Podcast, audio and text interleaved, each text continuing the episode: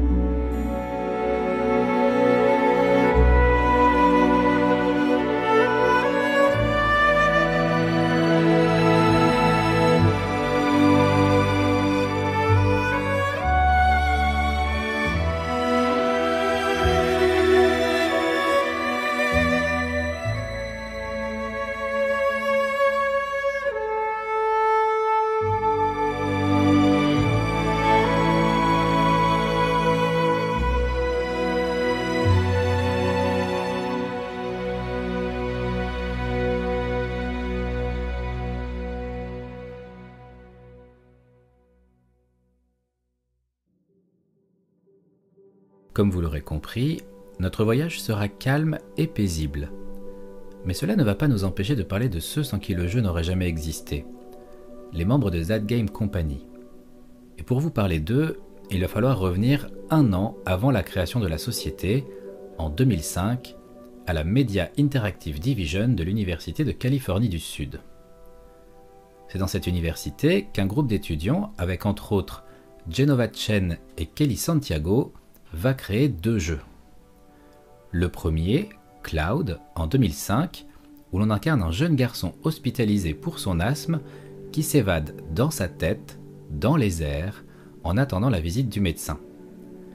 Il faudra alors aux joueurs, incarnant le garçon, jouer avec les nuages au-dessus d'une archipel, les faire fusionner en s'accrochant à eux, les mettre en contact avec des nuages plus gris pour générer de la pluie, etc. Le jeu est très calme, et c'était bien là le but de l'équipe. Permettre aux joueurs une implication émotionnelle avec les moyens du bord, mais du coup en sortant du schéma de jeu classique. Le jeu remporta un titre au Slam Dance Guerrilla Game Competition et certains médias commencèrent à en faire la promotion. Le site de la fac, qui hébergeait alors le jeu en téléchargement libre, sauta devant un afflux massif de connexions la page du jeu fut visitée plus d'un million de fois pour 300 000 téléchargements en quelques mois. En parallèle, Genova Chen travaille sur un jeu Flash qu'il va rendre pour compléter et appuyer sa thèse de fin d'études portant sur le Dynamic Difficulty Adjustment, ou plus exactement, la balance de difficulté dans un jeu. C'est-à-dire comment, dans un jeu, créer une difficulté adaptée au joueur pour que celui-ci ne se retrouve pas dans l'ennui de la facilité ou la frustration de la difficulté. Le jeu en question sera Flow, que vous connaissez peut-être. Un jeu flash où le joueur incarne un micro-organisme qui va évoluer dans un sens ou dans l'autre, tout comme la difficulté du jeu, en fonction des micro-organismes qu'il va manger. Toujours bercé par la philosophie de faire du jeu vidéo un vecteur d'émotions positives, Genova Chen va alors faire appel à un autre étudiant de sa fac pour composer la musique du jeu, un certain Austin Wintory. La rencontre des deux hommes et de leur vision du jeu vidéo va parfaitement coller à Flo. À peine diplômés, Genova Chen et Kelly Santiago vont créer la société That Game Company. Le succès de Flow, après Cloud, va attirer l'attention de Sony, qui va leur proposer un contrat pour trois jeux exclusifs au PlayStation Network. La société est alors composée de quatre personnes. Genova Chen à la direction, Kelly Santiago à la production, Nick Clark en game designer et John Edward en tant que programmeur. Sans surprise, leur premier jeu sorti dans le cadre du contrat avec Sony sera Flow, mais une version améliorée, en 1080p avec de nouvelles musiques ajoutées par Austin Wintory, un mode multijoueur et même l'utilisation du mouvement Six Axis de la manette PlayStation. Et ce sera tout de suite une très bonne réception de la part des joueurs, avec 100 000 téléchargements sur les deux premières semaines, puis 650 000 à 6 mois et plus de 3,5 millions en février 2008. En parallèle, Genova Chen va travailler un peu chez Maxis sur leur jeu Sport. Lui aussi, un jeu adaptatif où le joueur va influer sur l'évolution de la créature qu'il incarne. Mais de son propre aveu, Chen n'arrivait pas à s'épanouir dans le développement de ce jeu. Très vite, il démissionnera de son poste chez Maxis pour se consacrer à temps plein à That Game Company il reviendra pour entamer le projet du second jeu en rapport avec le contrat de Sony. Il s'agira alors de leur premier jeu réalisé en dehors du cadre universitaire. L'équipe de Z Game Company, qui va osciller entre 6 et 9 membres durant le développement du jeu, va alors appliquer sa méthode de travail personnelle, à savoir réfléchir d'abord à quelles émotions le jeu veut-il transmettre aux joueurs, puis à partir de cela, plusieurs prototypes seront lancés, testés et évalués. Finalement, le projet qui sera retenu sera celui d'un pétale de fleurs, que le joueur contrôle, qu'il devra faire voyager à travers les paysages, les champs, attirer d'autres pétales et permettre de créer une nouvelle végétation. Le concept est innovant, mais sera-t-il bien reçu? Les premiers retours des bêta-testeurs sont positifs, mais beaucoup y voient un message écologique. Or, Genova Chen et Kelly Santiago estiment que le studio est encore trop jeune pour se permettre de réaliser correctement un jeu avec un message de fond politico-écologique. Il sera alors modifié sur plusieurs points avant d'arriver à sa phase finale, deux ans après le lancement du projet et seulement six mois après validation du prototype initial. Flower sort le 12 février 2009 sur le PlayStation Network, et la critique est unanime, saluant une œuvre poétique et différente, mais regrettant sa courte durée de vie. La musique de Vincent Diamante, qui avait déjà travaillé sur Cloud étant lui-même issu du même groupe universitaire, est elle aussi saluée. Il reste au studio un jeu à réaliser pour Sony. Les deux premiers lui auront permis de se faire un nom, mais aussi de générer des attentes. Le style unique de That Game Company se démarquait dans l'univers vidéoludique, il était donc légitime de se demander avec une certaine impatience ce que donnerait leur prochain jeu. Sans suspense, le jeu en question est celui dont nous parlons aujourd'hui, à savoir Journey. Et comme nous allons avoir pas mal de choses à dire dessus, je vous propose d'abord un peu de musique, guillerette et sautillante avant de nous lancer avec The Road of Trials.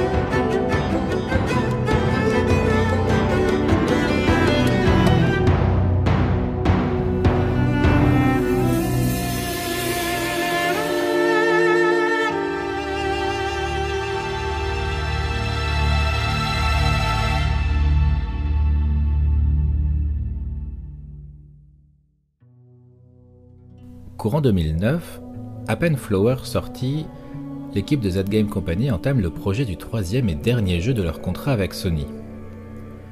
La société japonaise leur demande de sortir le jeu dans un délai d'un an, ce qui est tout bonnement impossible.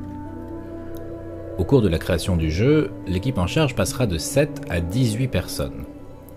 En chef de projet, Genova Chen restera immuable. Kelly Santiago se consacrera à présider le studio pour gérer toutes les galères alentour et faire autant que possible office de paratonnerre pour permettre aux équipes de se focaliser sur le jeu.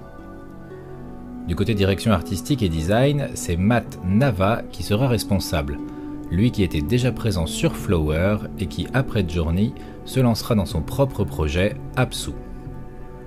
Austin Wintory, qui avait composé la musique de Flow, revient pour les musiques de Journey, et par la suite, il suivra Matt Nava sur Apsu.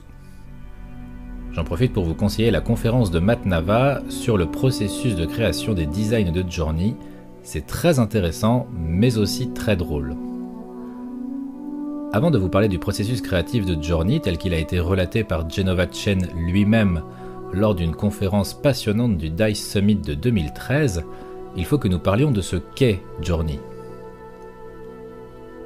Journey est un jeu que je qualifierais d'aventure, où l'on incarne un être que l'on peut définir comme humanoïde, comme vous pouvez le voir sur la vidéo si vous regardez le podcast sur YouTube. Nous sommes alors seuls, initialement dans un désert qui s'étend à perte de vue. Face à nous se trouve une montagne fendue qui laisse échapper une lumière. Nous allons donc être naturellement attirés par cette montagne. Pour autant, le jeu ne donne initialement aucun background, il ne contient aucun texte, aucune description écrite, aucun objet. Nos seules explications viendront de tableaux que nous pourrons faire apparaître par endroits, et lors de chaque confluence, ces moments où nous changerons de chapitre avec une cinématique qui semble conter l'histoire d'une civilisation. Au cours de notre périple, nous allons découvrir que nous pouvons sauter et voler sur une courte distance, et nous allons rencontrer des êtres, semble-t-il vivants, faits de tissus de taille variable, les plus petits permettant de nous recharger pour sauter et pouvant aussi nous soulever, et d'autres plus grands qui peuvent carrément faire office presque de tapis volants. Mais c'est à peu près tout. Pas de ville, pas de village, aucun marchand, ni PNJ. Juste nous, notre voyage, le sable, et cette montagne lumineuse qui nous attire inéluctablement. Journey est un voyage initiatique pour faire court. Il suit un schéma bien défini et parfaitement travaillé, tant en termes de déroulement situationnel qu'émotionnel, mais je reviendrai sur ces points un peu plus tard. Revenons d'abord à la genèse du jeu. Dans son discours au DICE Summit de 2013, Genova Chen explique que, comme toujours chez Z Game Company, la première partie du travail a été de trouver, en équipe, quelles émotions le jeu devait transmettre aux joueurs. Une fois cela décidé, il fallait trouver le support, un personnage, du texte, des cinématiques, savoir comment transmettre cette émotion. Dans ce processus de réflexion, Genova Chen dit s'être posé la question de ce qui fait la particularité du média vidéoludique, surtout par rapport aux autres médias. Il en est arrivé à la conclusion que c'est le sentiment d'accomplissement qui fait la force du jeu vidéo, L'équipe part alors sur l'écriture d'un jeu suivant le concept du monomythe de Joseph Campbell. Pour ceux qui ne connaissent pas ce concept, sachez qu'il régit une grande partie des aventures littéraires, dessinées, cinématographiques et même vidéoludiques. Il s'agit de l'idée selon laquelle la grande majorité de ces histoires suivraient in fine le même schéma, le même déroulement. Pour en faire un résumé concis, mais c'est beaucoup plus complexe que ça quand on regarde les travaux de Joseph Campbell, On pourrait définir ça comme un appel à l'aventure, puis des épreuves qui montrent les limites du personnage principal, avant l'intervention d'un mentor ou d'un événement qui va rendre le héros ou l'héroïne plus fort, puis vient la formation dans un but plus profond pour un enjeu plus grand qui va pousser le héros à mieux se connaître lui-même, Enfin, l'échec et une révélation avec parfois l'impact de la mort, souvent du mentor, qui va briser les premiers espoirs et les dynamiques du héros. Ce dernier finira par se relever suite à un nouvel événement déclencheur, souvent rattaché au sentiment d'espoir, la réalisation de quelque chose, comme une transcendance qui lui permettra finalement de mener à bien sa quête. Le schéma de base défini par Joseph Campbell est encore plus riche et profond, alors forcément, je vous invite à vous pencher sur ses travaux et sur le livre dans lequel il a défini ce concept. Le fait est que c'est sur cette base que Genova Chen veut que se déroule son jeu, mais avec des contraintes qui sont celles précisées auparavant, à savoir l'absence d'échange verbal, l'absence de texte ou de PNJ. Sa priorité est vraiment l'expérience émotionnelle du jeu. Et pour arriver à ses fins, il va se baser sur sa propre expérience en tant que joueur. Joueur de World of Warcraft, Genova Chen s'est souvent fait la réflexion que les joueurs ne profitaient pas de toute la richesse scénaristique, de tous les détails, de toute l'expérience vidéoludique qu'il pouvait offrir. Il y dénotait une course à l'équipement, un système de compétition, même intra-guild, et surtout, il remarquait que la notion d'aide et de partage était plus altérée avec les groupes nombreux. Il ne souhaitait pas non plus créer un énième jeu avec le schéma combat, victoire, récompense, et toutes ces remarques amenèrent plusieurs décisions dans le processus créatif de Journey et l'évolution de son gameplay. Le jeu sera épuré, partagé entre un sentiment d'immensité, mais où le joueur se focaliserait sur son expérience sans se perdre dans des quêtes autres, afin de lui permettre d'être à 100% dans la réalisation de sa quête spirituelle et émotionnelle. Autre idée, née de son expérience sur World of Warcraft, pour lui, Journey est un voyage initiatique, qui doit pouvoir se vivre dans une solitude totale, mais aussi en duo, car le jeu intègre une possibilité de jeu à deux, avec un inconnu qui jouerait au jeu simultanément n'importe où dans le monde.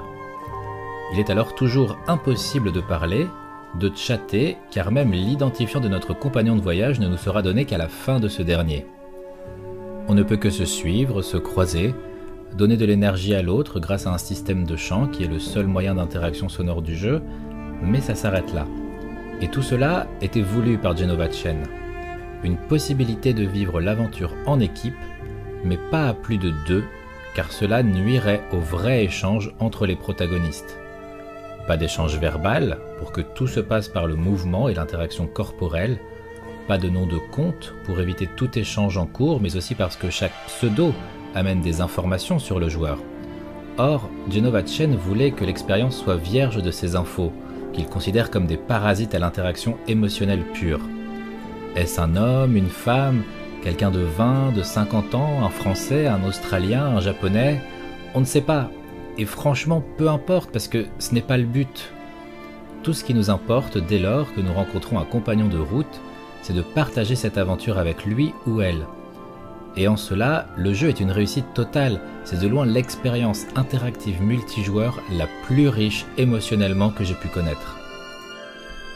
Pour en revenir sur la conception même du jeu, elle sera au final chaotique et presque même fatale au studio. Par le souci de rendre un jeu parfaitement conforme à leurs attentes, l'équipe de Z Game Company prend du retard sur la commande de Sony, mais bâcler le jeu serait un échec impardonnable pour eux. Et tel un château de cartes, une étape bâclée pourrait faire s'effondrer totalement toute l'expérience vidéoludique et émotionnelle des joueurs. Ainsi le studio prend un, puis deux ans de retard. Sony accepte de prolonger le contrat initialement mais ne peut pas aller au-delà. La fin de création du jeu se fera donc à crédit, sans aucun revenu. Certains employés de Z Game Company, dont certains fondateurs comme Kelly Santiago, décide alors de profiter d'opportunités autres pour partir et limiter les dépenses du studio pour retarder sa faillite complète. L'équipe devient alors minimale. Mais il y a un souci. Le studio se pose encore des questions sur la fin du jeu qu'il trouve trop abrupte, peut-être même trop violente émotionnellement. Il faut la corriger, la modifier, Mais ces modifications de dernière minute seront une épreuve supplémentaire pour le studio. Mais au final, les résultats seront là. Les premiers testeurs extérieurs au studio seront conquis, le jeu est prêt. Le 13 mars 2012, le jeu sort sur le PlayStation Network et devient le jeu le plus téléchargé à son lancement. Le succès est présent, la reconnaissance aussi.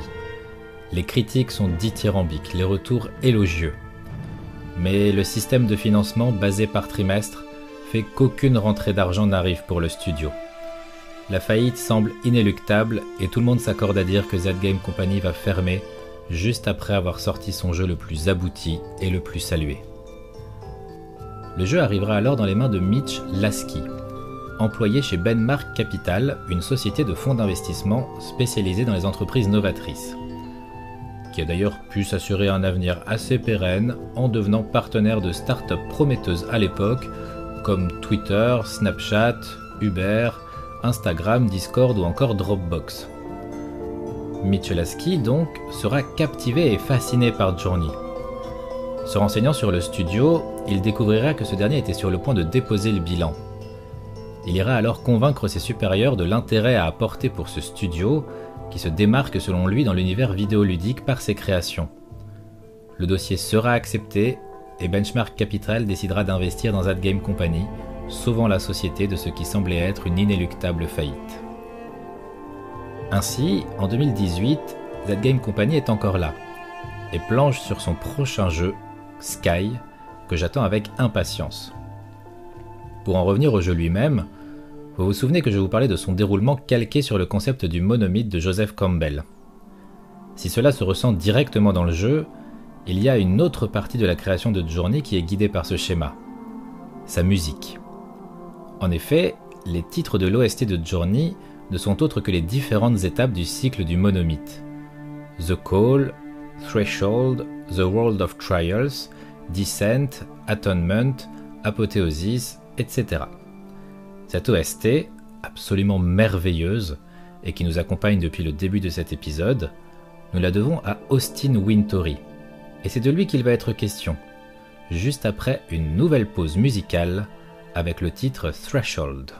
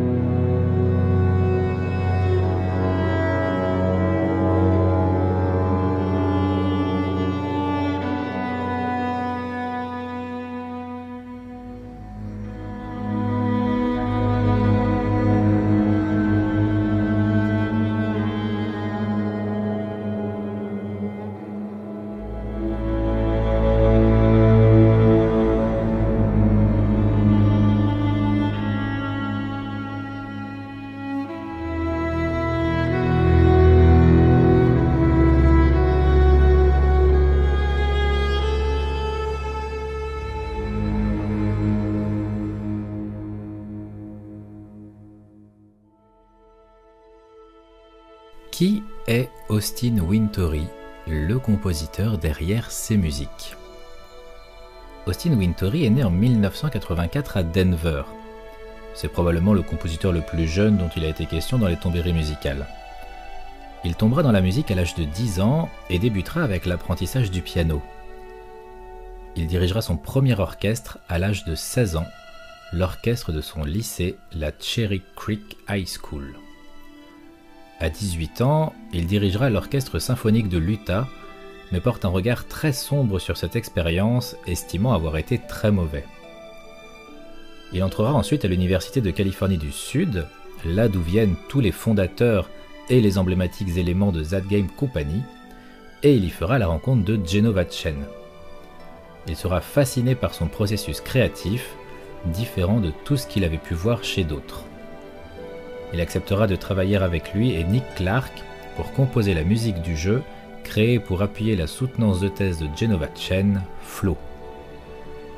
Suivant le processus créatif nouveau de Genova Chen, Austin Wintory créa pour l'OST de Flow une composition très différente de ses précédents travaux. Son travail sera unanimement salué et reste encore aujourd'hui comme une de ses œuvres majeures. À côté de ça, Austin Wintory composera aussi pour des pubs et des longs métrages indépendants. Pour autant, il ne quittera pas la composition pour le jeu vidéo et travaillera sur des jeux comme Ground Crush, Census ou Super Awesome Mountain RPG. Il reviendra travailler avec Z Game Company pour Journey, la musique de Flower ayant été composée par Vincent Diamante, un autre étudiant de l'Université de Californie du Sud. Dès le début du projet, il discutera avec Genova Chen et sera emballé par le concept initial.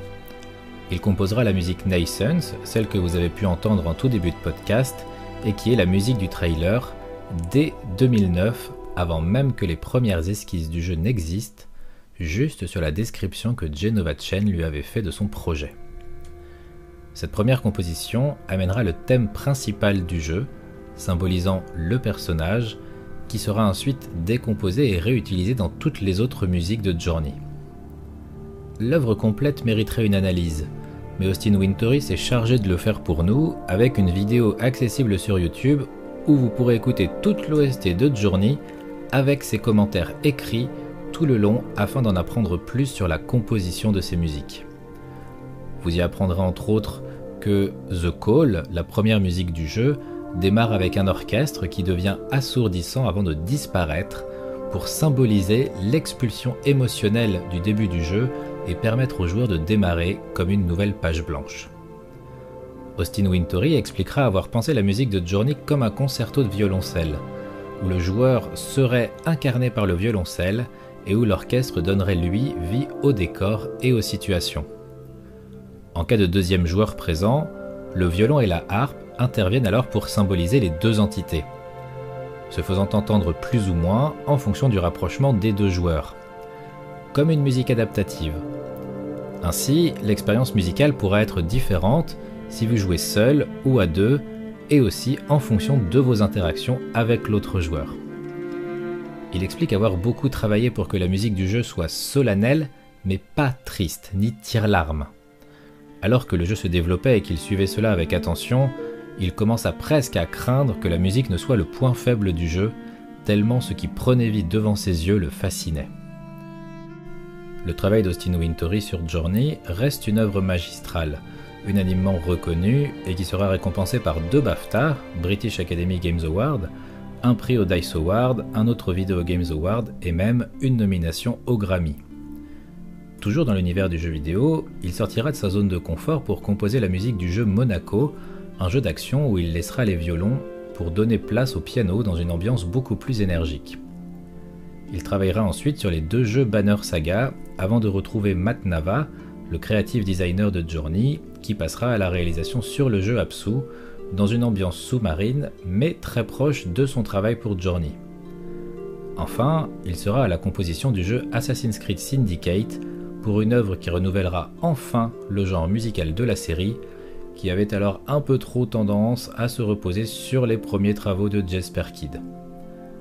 Récemment, il a composé la musique d'Absolver, un action RPG de Devolver Digital, où il fait la part belle au corps de pincée. Je ne peux bien évidemment que vous conseiller de découvrir ses travaux et ses créations accessibles sur son Bandcamp. Avant d'entamer la dernière partie de ce podcast, je vous propose d'écouter une des musiques les plus marquantes de l'OST de Journey, Apothéosis. Costin Wintory décrira comme une des plus compliquées qu'il ait eu à écrire. D'abord trop lente à son goût, puis trop fun, dira-t-il de ses propres mots, pour un moment du jeu qui se veut avant tout spirituel. De plus, la réalisation se fera en fin de développement alors que Z Game Company était déjà en faillite, ce qui n'aidait pas l'équipe d'une manière générale à travailler dans les meilleures conditions.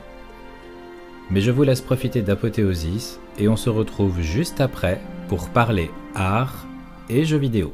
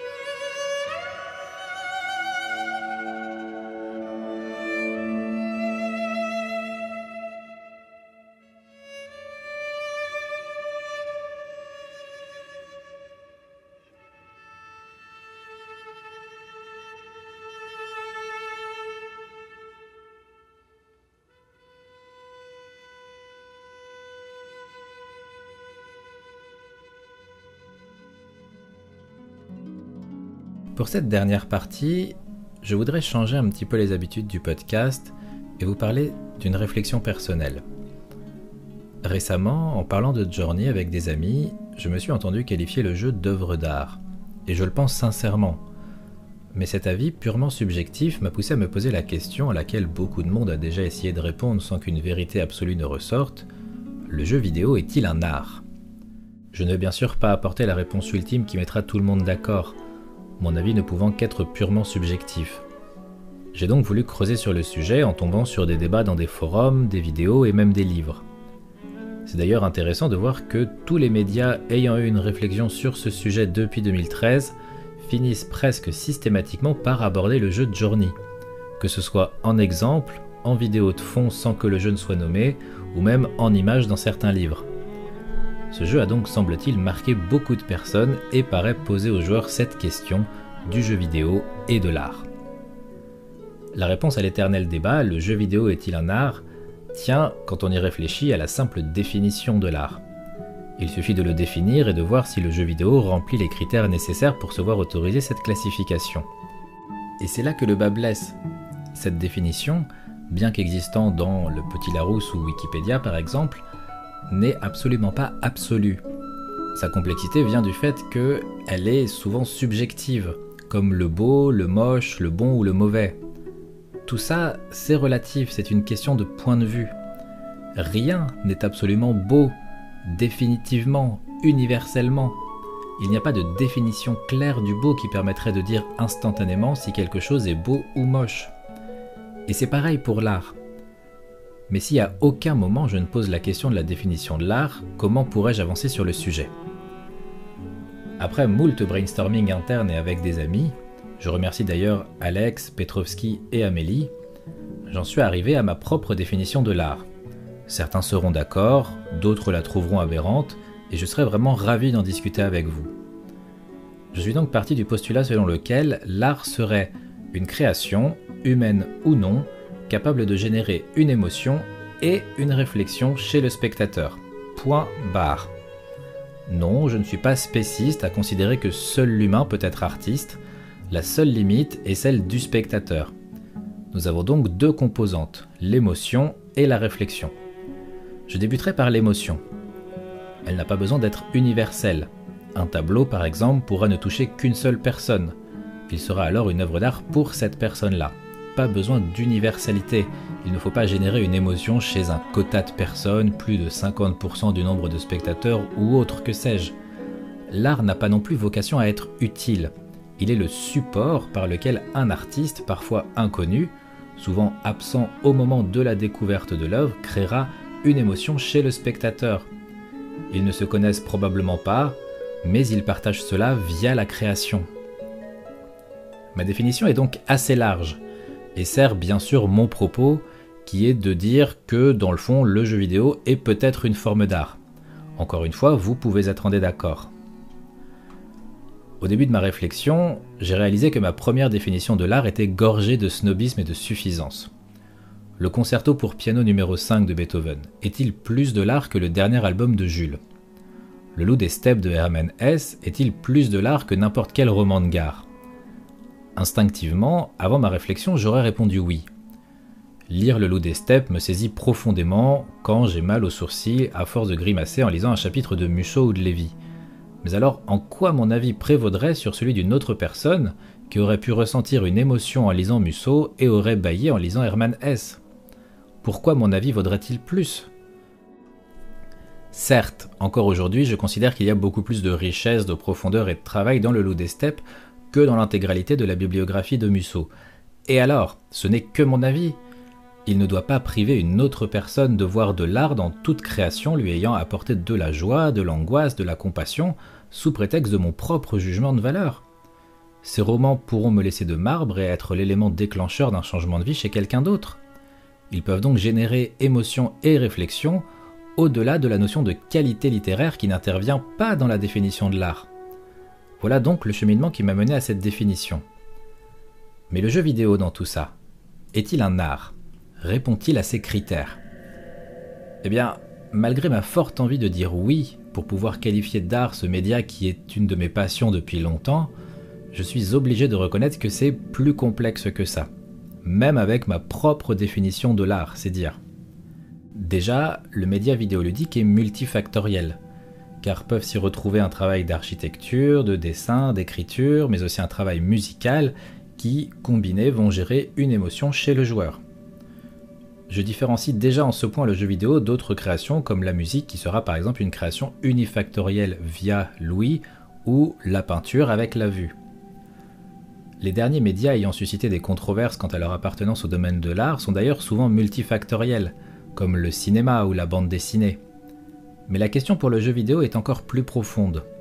Je ne dis pas que c'est un art supérieur aux autres, mais qu'il contient une composante supplémentaire qui a d'ailleurs souvent été utilisée comme argument pour lui refuser l'appellation d'art. Son interactivité. Le jeu vidéo est différent en cela que le spectateur est aussi acteur. Vous contrôlez le héros, le déroulement du jeu, ce dernier peut être prédéfini par un scénario unique imposé, mais vous contrôlerez quand même le rythme. Allez-vous faire les quêtes secondaires ou vous concentrer uniquement sur la quête principale? Allez-vous découvrir l'histoire de ce PNJ ou allez-vous l'ignorer complètement? Allez-vous avancer à tatillon dans ce couloir sombre saisi par l'angoisse de l'inconnu et du danger? Ou allez-vous foncer tête baissée, vaillant et téméraire? Peut-être même inconscient du risque que vous prenez. Le choix vous appartient, il existe même maintenant des jeux avec des conséquences in-game et des fins différentes en fonction de vos propres choix. Quel autre média, quel autre art permet ça? Bon, je vais trouver quand même un contre-exemple qui sont euh, les livres dont vous êtes le héros. Une forme de littérature, mais encore une fois avec une composante interactive.